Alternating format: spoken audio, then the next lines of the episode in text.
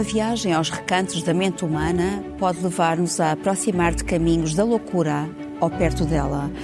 Hoje vamos falar da ligação entre as paisagens do tumultuoso mundo interior dos seres humanos e o gênio criativo na literatura e nas artes. Bem-vindos ao Original é a Cultura. Acompanham Dulce Maria Cardoso, Rui Vieira Neri e Cás Filhais. O pintor holandês Vincent van Gogh mudou-se para Arles, sul de França, em 1888, onde pintou obras marcadas pela solidão e desordem da sua vida. Vamos ver o trailer do filme de 2018, À Porta da Eternidade, do pintor e realizador americano Julian Schnabel. Tell me, why do you say you're a painter? Because I love painting. I have to paint. I've always been a painter, that I know. A born painter. Yes. How do you know? Because I can't do anything else, and believe me, I've tried. I think of myself as an exile. You're Vincent. Yes. Sales brother. I'm Paul Gauguin. We have to start a revolution. Do you understand? We have to create a new vision, a new way of painting. I spent all my life alone in a room. I'd like to find a new light for paintings that we haven't yet seen. There's something inside me. I don't know what it is. What I see, nobody else sees. You're a stranger here. You drink too much. You're hysterical, out of control. I don't want to calm down. It's called the act of painting for a reason. Don't you see that this painting is unpleasant?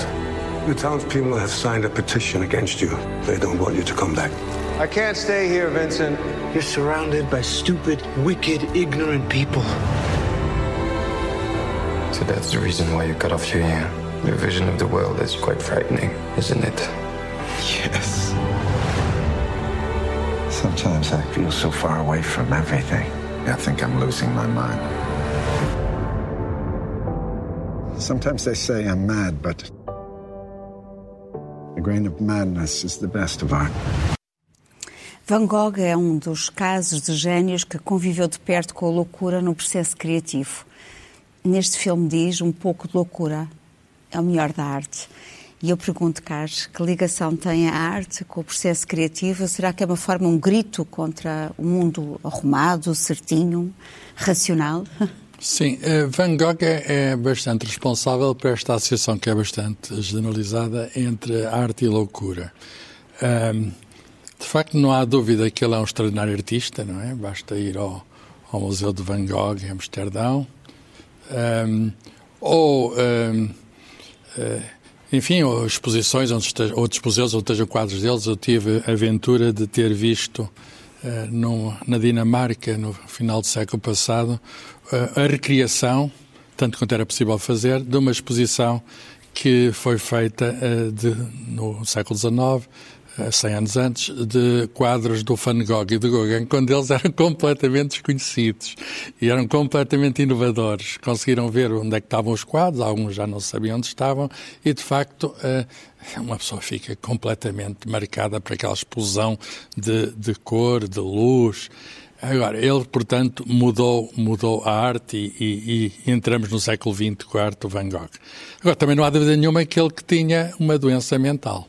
Ainda hoje se discute qual é o tipo de doença mental. Há artigos científicos sobre uh, médicos, psiquiatras, neurologistas que dizem que tinha isto, tinha aquilo, tinha aquilo outro. Ele, de facto, tinha qualquer coisa. Uh, não é normal, por exemplo, aquilo que ele fez, até numa altercação com o Gauguin, ter cortado uma orelha e ao autorretrato que ele faz com a orelha enfaixada. Uh, não é também normal, uh, enfim, ele uh, voluntariamente foi para um, para um hospício psiquiátrico no sul de França, quando estava ali perto de Arles, que é um sítio também maravilhoso, também é, é o sul, a Provence, foi procurado por muitos artistas, sim, sim, é um sítio lindíssimo, Arles, até há uns encontros de fotografia famosos em Arles, etc. E o, e o que é que acontece? Também não é normal depois que ele acaba a vida do modo como acabou, por um suicídio com um revólver. Uh, parece que mais tarde foi encontrado a arma com que ele fez. Morre no maior sofrimento, porque não morre logo, etc. Ora bem, o que é que há a dizer uh, sobre esta associação? Uh, enfim, nós não podemos dizer que todos os artistas são loucos, nem que todos os loucos são artistas, não é? Quantos, a doença mental, infelizmente, não sendo maioritária, mas é algo que nos afeta. Sei lá, calcula-se que 6 a 7% das pessoas sejam, tenham uma forma ou outra doença mental, as mais variadas. isto significa que 450 milhões no mundo, é, muita gente, não é? Se uma pessoa for ver se essas pessoas fazem arte, umas até farão, até é uma maneira terapêutica de ultrapassar a doença mental. Mas, enfim, não serão artistas, quer dizer. Agora, se por outro lado formos ver. Dentro dos artistas, manifestações de loucura, há, de facto, aquilo que eu posso chamar uma associação intrigante. Quer dizer, em alguns dos maiores nomes, como Van Gogh, e na literatura há muitos, a Dulce poderá falar, na, na música há muitos, na ciência há menos, mas também há casos de doença mental, mas há menos. Mas eh, nós eh, vemos, eh, chamamos-lhe associação intrigante porquê? Porque alguns dos nomes mais famosos têm uma aproximação perigosa, vamos chamar assim, à doença mental. E daí que se ter criado este mito que, que uma pessoa olha para um nome como o de Van Gogh, olha que para outros nomes, Virginia Woolf, por exemplo, ou até Fernando Pessoa, por exemplo, para pegar nos portugueses, ou Mário Sá Carneiro, e dizemos, e dizemos, então os artistas são loucos. Claro, o, esta frase tem, é muito antiga, o Aristóteles eh, dizia que não existe um grande gênio sem uma pitada de loucura. Agora a questão é qual é o tamanho da pitada. Pois. a questão é qual é o tamanho da pitada. E eu, para terminar, diria que uh, há um escritor, Saguinda de Regide, que diz que as coisas mais belas são aquelas que são uh, superadas, inspiradas pela loucura, quer dizer aqui, não no sentido técnico do termo, mas uh, transgressão das normas, ir contra a normalidade, mas ao mesmo tempo são aquelas que a razão escreve. O que significa que é preciso uma disciplina, é preciso um trabalho que, e aqui está o ponto fundamental, que a doença mental proíbe uh, inibe. Portanto, o que não teria feito o Van Gogh, porventura, se não tivesse a doença mental, porque ele, nos casos mais extremos, ele estava mesmo impedido de produzir. Os grandes artistas que têm doença mental, eles, por exemplo, o caso bipolar, têm períodos de grande atividade e a seguir têm períodos de grande inibição e, e portanto, a criatividade é, tem fogachos. E a seguir a doença prejudica a criatividade. Hum. Não se pode dizer que a doença que seja, digamos assim, a origem da criatividade. Mas há pouco estavas a dizer que não tens muitos casos de cientistas. Será que, por exemplo, que os grilhões da, da razão mecânica a obediência à razão, aprisionam, de certa forma, o valor eh, das coisas, das coisas belas, que pouco falavas. Pois, há uma diferença grande, apesar também de haver a figura do cientista louco, não é? Também há, pois. Também há a figura do cientista louco. Eu acho que uh, nós temos que ver, é muito fácil uh, falar sobre isto no, na, de, quando quer o cientista, quer o artista tem o trabalho e depois tem a loucura e cria-se o mito à volta disso uh, e, e, parece que há aqui um, um, toque de gênio em tudo. Uh, infelizmente, acho que a realidade é mais pardacenta e não, e não é assim. De facto, os artistas e os cientistas, não os cientistas de carreira, peço desculpa isto, uh, mas os cientistas, ou seja, as pessoas que não se sentem confortáveis com o mundo, digamos assim, que não encontraram ainda um lugar e que querem ou descobrir alguma coisa ou criar uma outra coisa, têm problemas, não direi mentais, mas têm problemas de, de inserção social. O que os torna uns, uh, a melhor palavra será alternativos à, à ordem vigente. Uh, não se consegue criar nada sem esse desconforto, penso eu. E começa logo por, por esta questão muito simples: é que um artista adianta muito trabalho. Adianta muito trabalho. Não há nenhuma outra profissão em que alguém se sinta compelido a trabalhar, não é? Sem receber nada. Às vezes trabalha sete anos num livro, oito, nove. Um cientista é capaz de andar, os dos tais de descobrir, dez anos atrás de, um, de, uma fórmula ou de um resultado. Há uma obsessão. Pois tem de haver aí, tem de haver um aí um, um, uma. E isso depois é, é, é, é tem um efeito nefasto, que é os poderes normalmente aproveitam-se desta esta vontade de descobrir ou de criar e dizem, ah, De alguma maneira isto é a recompensa deles. Ou seja, eles fazem isso porque, como aliás o Van Gogh dizia ali que é perigosíssimo, porque não podem fazer outra coisa, porque não sabem fazer outra coisa. E, portanto, tratam muito mal os artistas nesse sentido, porque eles fazem de qualquer maneira, sejam pagos, sejam bem tratados, uh, haja política cultural decente ou não, eles não podem parar. E isto é um, é um problema de saúde mental, digamos, porque normalmente as outras pessoas são mais equilibradas entre o que fazem e o que recebem. E os artistas, de facto, colocam-se neste papel de fragilidade porque querem, acima de tudo, ver o seu trabalho um, apreciado. Ou, eu, eu, a loucura interessa muito uh, porque eu própria tive graves problemas de saúde mental há uns 20 anos. E estive durante muito tempo incapacitada. Não estive louca, ou pelo menos tecnicamente, mas estive incapacitada porque tive uh, crises de pânico tão frequentes que me incapacitavam completamente. Eu não saía de casa, não conseguia falar com ninguém, não conseguia ler, não conseguia escrever. Em vez de estimular o teu processo criativo, acabou por eh, castrá-lo não, não, um tem nada a ver, não tem nada não, a ver com não, não, quer dizer, não, nem, nem durante Apagava muito tempo. o processo criativo. Apagava? Exatamente. Portanto, Apagava. eu não era eu, eu deixei de ser eu. Eu era uma, era outra coisa, era outra coisa, era, era outra pessoa. Era doente, era uma pessoa doente. E, e durante muito tempo não falei sobre isso para não alimentar o mito da, pois, é artista, tem que ser. Porque depois há, há um preconceito enorme e somos um muito maltratados uh, sobre isso. Mas agora já passaram 20 e tal anos e, e de alguma maneira já eu sinto que já posso falar sobre isso sem, sem Mas este- medo do estigma. Sim, mas isto até ajuda outras pessoas que também se encontram na mesma posição, muitas vezes não falam. Ah, porque às vezes a loucura ah, ah, é associada, por exemplo, ao processo criativo, é associada a alguém que é tocado também pelo divino, não é? E eu pergunto, Rui, precisamente esta ligação, por exemplo, o Mário de Sá Carneiro, neste livro, Loucura, ele diz que ah, há uma frase em que ele diz: Enganaram-se vocês e os médicos com isso a que chamaram loucura. O vosso espírito é demasiadamente acanhado para compreender tudo quanto não seja o comum, o vulgar.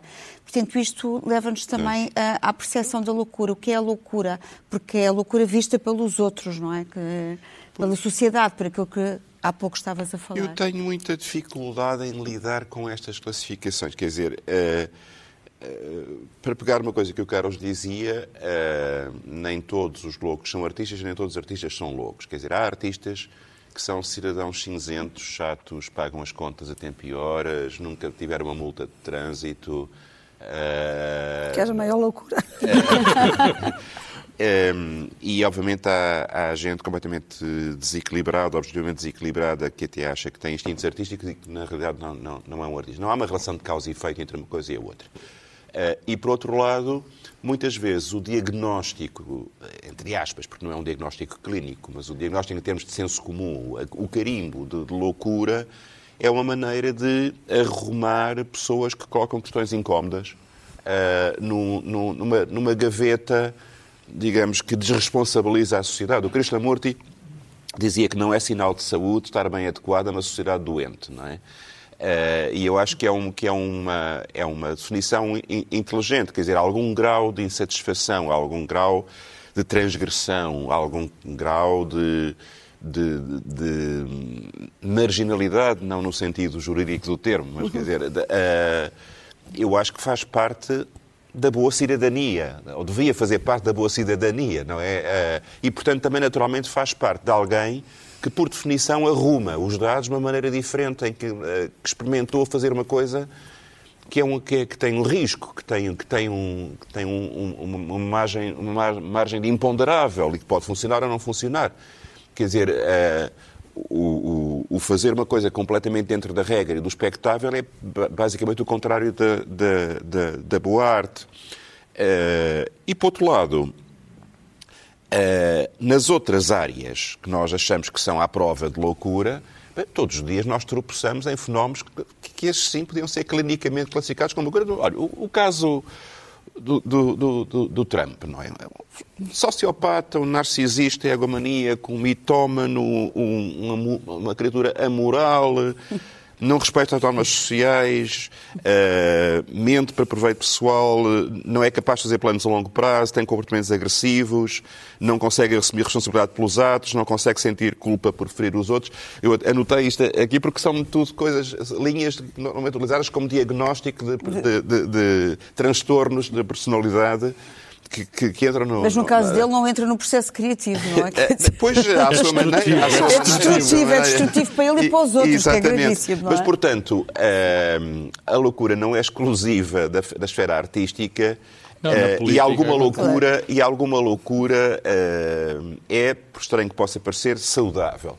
Por outro lado, nós estamos sempre a discutir isto em termos éticos, comportamentais, quando cada vez mais as neurociências, e aqui Carlos saberá falar muito melhor do que eu, uh, vêm dizer, pôr pano frios na, nessa nossa febre, dizendo, pois são tudo questões de neurotransmissores desequilibrados e de endorfinas desequilibradas e de processos químicos e sinapses uh, desreguladas, e, o que é uma coisa que uh, parece o contrário desta realidade poética, artística, criativa de que nós estamos a, a falar, e na realidade é, é curioso ver uh, como Muitas vezes nós vemos uma pessoa num estado objetivo de desequilíbrio absoluto, de agressividade, não sei o quê, e depois, de repente, com um comprimido mágico, eh, os químicos uh, reequilibram-se e, de repente, regressa a um comportamento Sim. socialmente... É uma espécie de domesticação da, da pessoa, não é? Ela fica é. domesticada, Havia é? uma amiga minha que tinha, de facto, problemas uh, complicados e que não queria tomar a medicação, dizia corta-me a criatividade. Eu depois fico igual aos outros. Uh... Sim, mas aí lá está, aí o limite é a funcionalidade. É. O problema é a funcionalidade e, por exemplo, o Trump dificilmente se prejudicará ele próprio, ou seja, há, há aqui transtornos de personalidade. Eu penso que quando estamos a falar de loucura, estamos a falar de pessoas que deixam de ficar funcionais, que não podem uh, ter um dia-a-dia -dia normal e, por outro lado, pessoas que como muitos casos são de exemplos, que acabam por ferir-se ou matar-se, ou seja, ir a um, a um, limite, não estamos a falar dos excêntricos, daquelas pessoas que têm comportamentos mais bizarros, isso, isso fora Sim, de, mas das quando um louco tem poder, mesmo que não se prejudica a si próprio, prejudica muitos Deixem-me claro. deixem claro. trazer aqui à colação um louco antigo, que é um homem político também, que é o Dom Sebastião, que leva ao reino para Alcácer Quibir. É uma loucura. Sim. E o, há aquele poema de Dom Sebastião na mensagem do Fernando Pessoa que diz sem a loucura que é o homem, eh, mais que besta sadia, cadáver adiado que procria. E o próprio Fernando Pessoa eh, é muito curioso, ele tinha a noção da sua genialidade, é muito interessante, tinha aquela rica vida interior, mas ele próprio um, uh, associava o gênio à loucura. Ele, ele sabia, ou percebia que havia qualquer coisa dele especial, chamou-lhe gênio, mas achava que era uh, uma forma de loucura. Ele tem até um, um, um silogismo, parece uma, uma lógica, parece impecável, em que ele diz num escrito esta coisa: o gênio não é uma coisa normal. Se não é normal, então é anormal. Isso é uma normalidade psíquica, é loucura. O gênio, por ser gênio, é loucura. Ora bem, esta identidade pessoana não funciona assim tão simples, não é assim tão Mas o Fernando Pessoa tinha uma vida arrumada, não é? Parece que, que lhe hum. permitia. Aparentemente, nós estamos tinha a falar aparentemente. Depende do que se chama é um arrumado. Depende do que se chama arrumado. Chama arrumado tem uma é? tendência fortíssima do álcool, por Sim, exemplo. Sim, tinha uma, uma sexualidade muito indefinida. Sim, mas estamos a falar de uma vida profissional, de, uma, de um modo funcional. De, ah, a profissão, ir ali. Da profissão, tinha um emprego. Tinha estamos um a falar disso, não estamos a falar depois da sua vida interior, certa, que era mas, mas interiormente era um desarrumo. Era um desarrumo. Uma pessoa William... que criou 77 heterónimos. Claro, obviamente que não. Uh, estamos a falar em termos de, vamos lá ver, da sua vida estruturada, das contas, das sim, coisas sim. todas arrumadas nesse sentido só. Uh, William Black, por exemplo, via anjos nas árvores, não é? Quer dizer, sim, esse é um dos casos também é um dos mental. Casos, doença. Mas há muitos, por exemplo, muitos poetas que procuraram também nos alucinogénios, no ópio, por exemplo. A certa altura criava-se. Criou-se a busca da, da, da, figura de gênio. No, no, romantismo isso era muito comum. Eu, eu vou, vou assumir todos os traços exteriores para ser um grande poeta porque o grande poeta era assumir o Byron, por o exemplo. Clichê. Era, era, ou o Keats, ou essa gente, o Shelley, essa gente toda, eram extravagantes.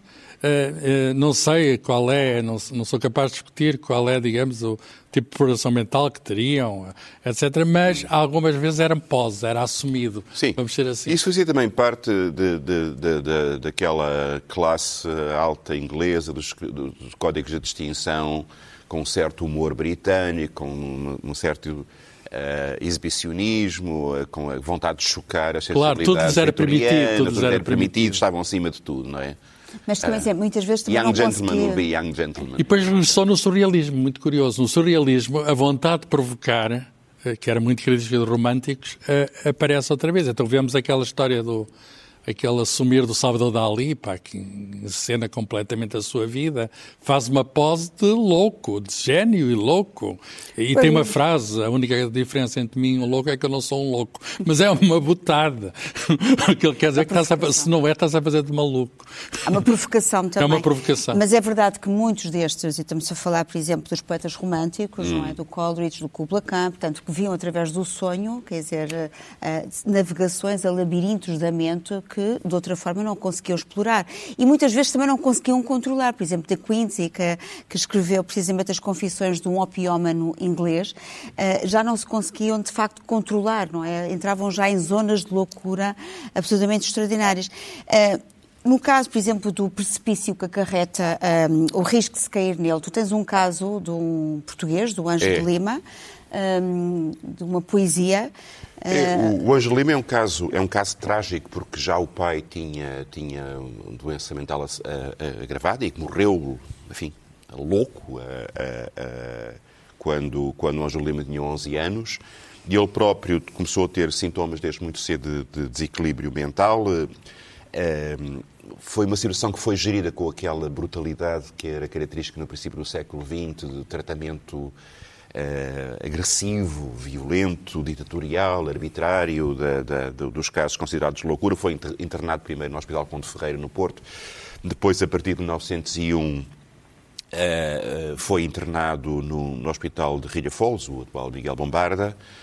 Uh, e aí ficou 20 anos e morreu na, no, no e hospital. há um documentário do Jorge Pelicano, uh, precisamente sobre o Ângelo Lima, para de repente o pensamento, não é? E, e, uh, e em 1915, portanto, ele já estava internado há, há 14 anos. e um conjunto de poemas deles, dele foram publicados no, no, no Orfeu, no, no, segundo número do, do Orfeu. E o que é que nós vemos na poesia do Ângelo Lima? É uma espécie de turbilhão de metáforas, de associações livres, que não tem um, um, fio narrativo, não tem um fio dedutivo, ou seja, não é um pensamento fundamentado racional com etapas, digamos, uh, uh, lógicas, controladas. É uma espécie de associação em turbilhão que depois tem um impacto. Uh, eu vou mostrar só um poemazinho pequenino que ele, que ele tem chamado Deus. Ó oh Deus, no céu do sempre além, no improfundável. Teu modo é o gesto que elege o bem, fatal, eterno, sobre ao mutável. Eras nos tempos antes da idade. Teu gesto imenso gerou a vida, e após o teu gesto supremo e mesto, depois é a noite da imensidade. Uh, é grande poesia, não sei, mas há, assim, há aqui uma espécie de, como eu dizia, de turbilhão de, de, de fluxo de associações inesperadas, de, de, uh, cujo descontrole nos perturba um bocadinho, mas ao mesmo tempo nos fascina. E a, a, fronteira entre uma coisa e outra é que é difícil de traçar. Quer dizer, todos, todos concordamos que o cinzentume não gera arte. Uh, e o caos absoluto também não. E, portanto, o equilíbrio entre uma coisa e outra é difícil. Sim. Porque, mesmo em relação aos cientistas, a Dulce falava do cientista louco, que é aquele personagem que nós vemos nos filmes, nos filmes de terror, que quer destruir o mundo com uma bomba, não sei.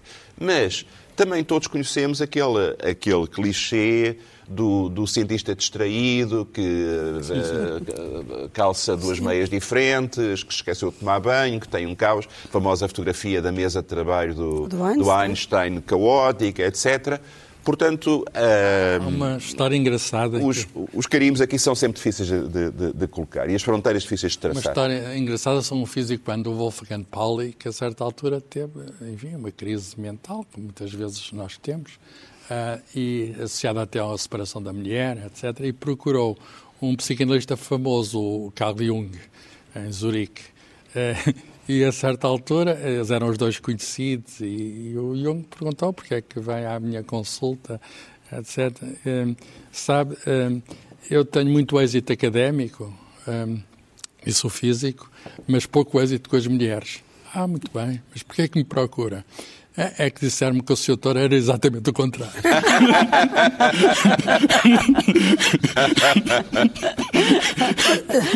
Dulce, o Rui há pouco estava a falar do Anjo de Lima e da poesia. Uh, como é que se transfere, como é que se põe negro sobre branco, por exemplo, no caso de, dos pensamentos tumultuosos, uh, depois uh, plasmados num papel, num como, papel, numa folha branca? Como também dizia o Rui, não, pode, não há regras, ou seja, não há maneira de pôr. E depois há muitas circunstâncias, por exemplo. Eu, eu, há pouco tempo li, quer o, o, o primeiro volume do, do diário da, da, Virginia Woolf e li também uh, o primeiro volume das cartas da Sylvia Plath. Ora, eram duas pessoas que já tinham tentado o suicídio, portanto, com depressões profundas. Mas a verdade é que ali, no caso da, da Plath, o que levou mesmo ao suicídio foi o desentendimento com o marido. Portanto, foi um desgosto de amor. Que era escritor também, não é? Que era escritor também, exatamente. Exatamente. Um, e que se terá portado muito mal, segundo a perspectiva dela, pois ele teve, segundo a perspectiva de alguns amigos, ter-se aportado muito mal com ela. Mas, de qualquer maneira, depois também tem muito a ver com as circunstâncias. A Virgínia acho que era, de facto, um caso perdido, porque ela própria diz no último bilhete de despedida que não poderia ter sido mais feliz com o marido, com o Leonardo. Mas Uh, e, e suicidou-se apesar da felicidade conjugal, apesar de, de, de, do prazer da, da editora que, que, ambos criaram, etc. Portanto, parece-me haver ali uma, uma, Estava para além do seu controle. Uma, mas, por exemplo, no caso da, da Sílvia Plaza, eu acho que, não tendo havido aquele desgosto amoroso, talvez ela não se tivesse suicidado e talvez, durante anos, daqueles inícios, foi os 10 anos de casamento, ela declarou-se feliz e foi produtiva, etc. Portanto, isto também tem muito a ver com as circunstâncias, no com caso quem tu escrita, encontras, com quem exemplo, tu não encontras. No caso da escrita de, de... A escrita é assim, é muito simples. Eu digo, tu pões uma pessoa mentalmente sã, uh, horas fechada a fio, claro, uh, com personagens imaginárias, a criar uma coisa que provavelmente nem será muito bem recebida. Porque sabemos que não, não é propriamente, não, não vais ter estádios cheios como, os, como o futebol ou como os cantores. Uh, evidentemente isto não dá muita saúde a ninguém. É uma profissão muito solitária, uh, muito narcísica, porque depois é tudo muito centrado hum. naquela pessoa. E, vês, não há e vives com seres imaginários, com personagens. Exatamente. Aliás, eu, eu, uma vez dei uma, numa entrevista a tentar explicar, e para mim continuo a dizer que é o único mistério, e para, e inexplicável até agora para mim, que é, que é o aparecimento das personagens. Como é que eu não consigo, uh, já tentei racionalmente perceber como é que as personagens se fixam em mim, porque ideias todos temos, mas depois como é que há personagens que não nos largam e, e, e, que se desenvolvem. Hum. E depois o que eu, o que eu estava, e depois a jornalista mostrou-se muito interessada nisso e começou-me a fazer muitas perguntas e eu disse, talvez assim para quem não escreve, o mais parecido seja o amigo imaginário que todos tivemos em criança. E depois tem um título a dizer Dulce Maria Cardoso tem amigos imaginários. Também tem alguns reais, não é? E, portanto, só faltava dizer, e a ambulância vem dentro de minutos. Exatamente. Porque, quer dizer, é difícil explicar a quem não escreve ou a quem não tem é. este tipo... Eu vivo, eu nunca me maço de esperar. Eu posso estar horas à espera, não me maço de esperar, porque na verdade tenho muitas pessoas dentro da minha cabeça. E explicar isto sem haver uma, uma. Agora já ninguém se ri, porque de alguma maneira eu consegui que o meu trabalho fosse. Consegui, quer dizer, aconteceu, eu não consegui nada. Aconteceu que o meu trabalho tenha algum reconhecimento. Mas se não, antes, quando o meu trabalho não era publicado, eu tinha na mesma isto, era só risível, não é? Só, é só uma pessoa dizer, ah, de facto tenho muitas pessoas dentro da minha... Mas a verdade é essa que tem. Há uma frase da Clarice Lispector que eu acho que é muito engraçada. Ela diz, a prova de que estou, recuperado, estou recuperando a saúde mental é que estou cada vez mais permissiva. Eu me permito a liberdade e mais experiências. E aceito o acaso. Anseio pelo que ainda não experimentei e por maior espaço físico. Estou felizmente mais doida. Mas o, os artistas são, têm um grau de sensibilidade, convenhamos, uh, superior, digamos. É, neste... mas, mas, mesmo nas atividades ditas uh, objetivas e, e, e, neutras, quer dizer, a inovação pressupõe sempre alguma capacidade de imaginar alguma coisa contra claro. a maré. Quer uma, dizer, dose, uma dose de loucura, não é? Exatamente. É, a hipótese podemos... científica arrojada não é só o resultado da soma de, de, de, dos elementos em que se baseia. Há uma intuição Claro. Não é que está envolvida... Há uma transgressão, há, há, uma, há uma, aventura para fora, é. digamos há, que... Há um não temor do desconhecido. Exatamente. E, e, é por isso que às vezes estas novas filosofias, por exemplo, da gestão, uh, de processos nas empresas, nas instituições, em que todos os passos do processo de gestão estão monitorizados, de maneira a não permitir desvio nenhum em nenhum momento, normalmente levam ao, ao, ao falhanço. Com tanta vontade de perfeição e de rigor, acabam um por risco. impedir a, a, margem de risco que faria a diferença e que faria a competitividade acrescida e a eficácia acrescida da própria iniciativa. Uh, e nós não podemos deixar em branco uh, este livro, Elogio da Loucura, de Erasmo, uh, e eu só vou ler o início, que é Fala a Loucura, em que diz: Os vulgares mortais dizem mal de mim, mas não sou tão néscia como os estultíssimos julgam pois ninguém é capaz como eu de divertir tanto os homens e até os deuses. Portanto, há aqui um lado também de divertimento, não é, Carlos? Não, de... é um texto muito irónico, não é? Claro, que, que, claro, há uma ironia. Dedicado ao, enfim, ao Thomas More e é de facto um espírito superior do, do Renascimento e viveu aquela angústia da transição, de, digamos, do cristianismo que era uno para a reforma e ele teve ali numa, numa posição assim um pouco entre os dois, mas enfim, compreendia o Lutero e percebia as críticas que o Lutero fazia e há um humanista português, o, o Damião de Góis, que, que teve em contato com ele e que depois sofreu por isso, não é? Sofreu por isso, foi perseguido e preso pela Inquisição. E não se sabe bem as circunstâncias da morte do Damião de Góis, mas esse autor da Elogio da Loucura é de facto uma, uma figura enfim, da pátria do Van Gogh, uma figura inspiradora, digamos, da humanidade numa época de, de grande transição, tanto na ciência como na arte, é muito curioso. Também há artistas que, e cienti, uh, cientistas, enfim, percebe-se melhor, mas artistas que, como já disse, são completamente normais. Por exemplo, vamos ver o Leonardo da Vinci, e quer dizer, não vemos assim nada, nada na vida dele que seja algum sintoma de alguma coisa, digamos, mas de facto tem um gênio extraordinário.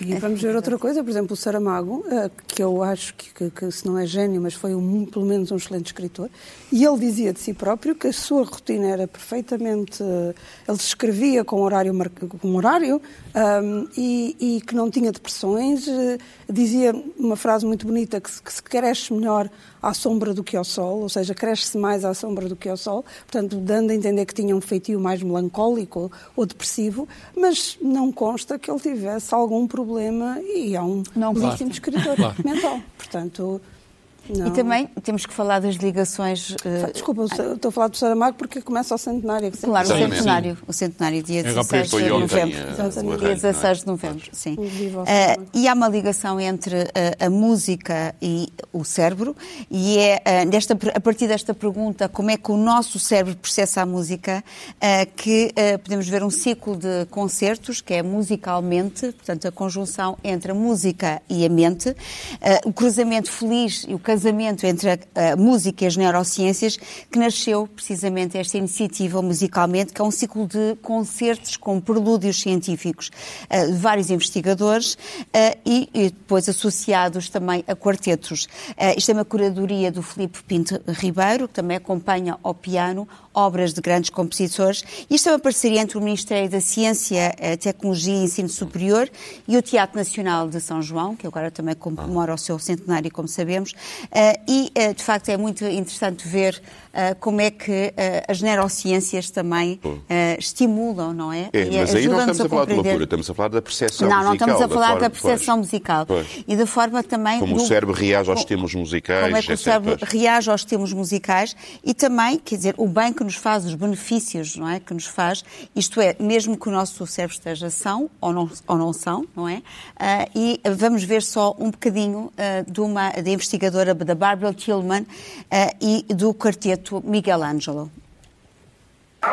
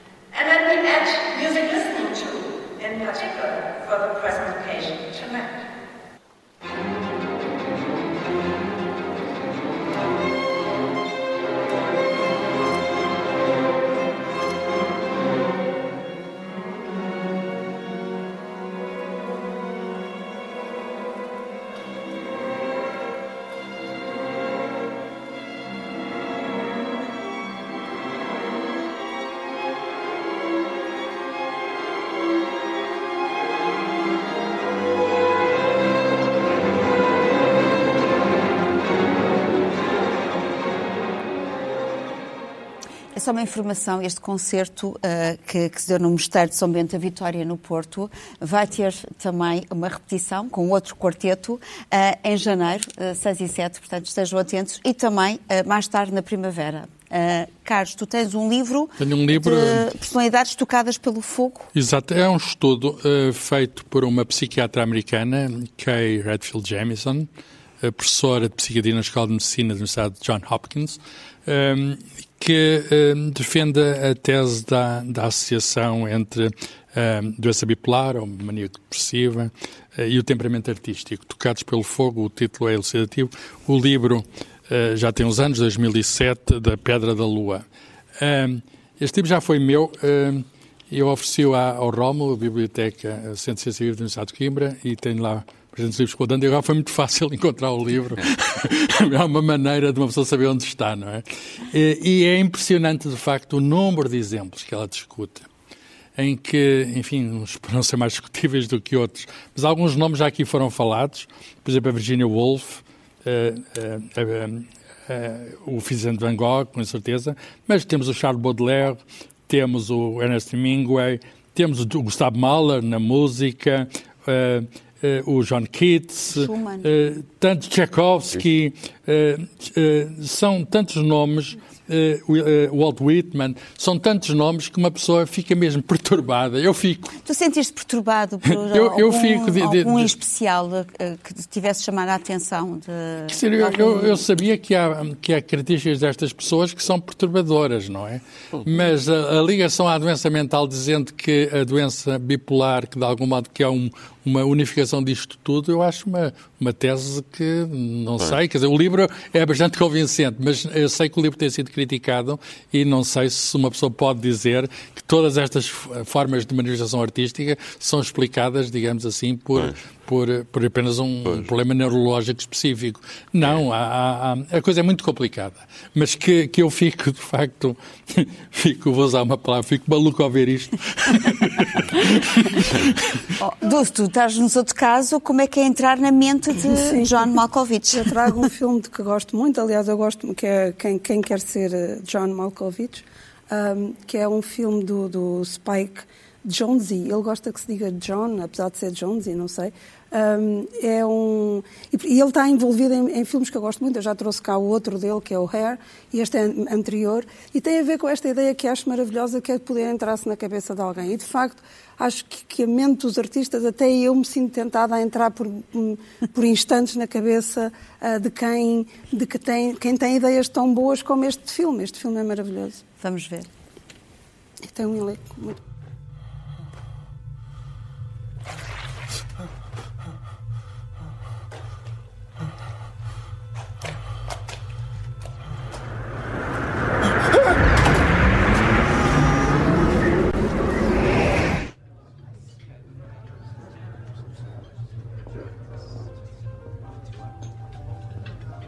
Malkovich,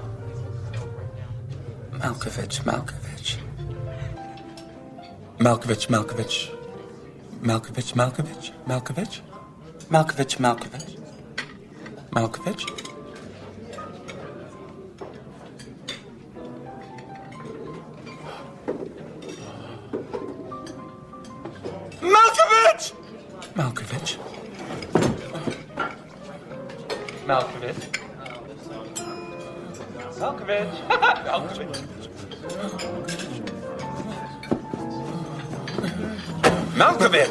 Malkovich.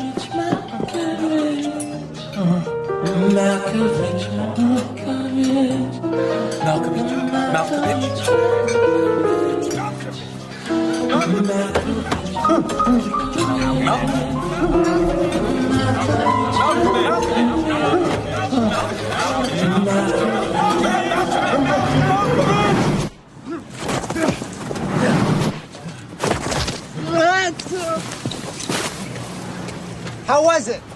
amazing this time. That was no oh simulation! Oh I know, I'm sorry. I, it's such an honor. I have been to the dark side. I have seen a world that no man should see. Really, for most people, it was a rather pleasant experience. I mean, that portal is mine, and it must be sealed forever for the love of God. But, Mr. Malcolm, sir, With all due respect, I discovered that portal. I mean, it's my livelihood. Do you understand? It's my head, Schwartz. It's my head. I will see you in court. Rui, vamos entrar também na cabeça uh, de Macbeth. Na, neste caso da Lady Macbeth. da Lady Macbeth. Uh, de facto, uh, a música com esta capacidade que tem de expressar estados uh, extremos, paixões extremas, pulsões extremas, também se adequa muito à expressão do que pode ser definido como loucura. Portanto, aqui temos este personagem da Lady Macbeth, que convenceu o marido a cometer todos os crimes, designadamente matar o rei da Escócia para, para subir ao trono uh, em, sua, em sua sucessão e que depois, uh, sobretudo quando confrontada com o fantasma do rei morto, fica obcecada com a sua própria culpa, começa a haver manchas de sangue na, na, na, nas mãos. E o Verdi, quando compõe sobre este drama de Shakespeare uma ópera, Macbeth, em 1847, tem esta área da loucura em que nós vemos a voz a tremer de, de, de tensão, de horror, de, de, descontrolo à beira da histeria. E acho que, que é um, um bom exemplo para acabar o nosso programa.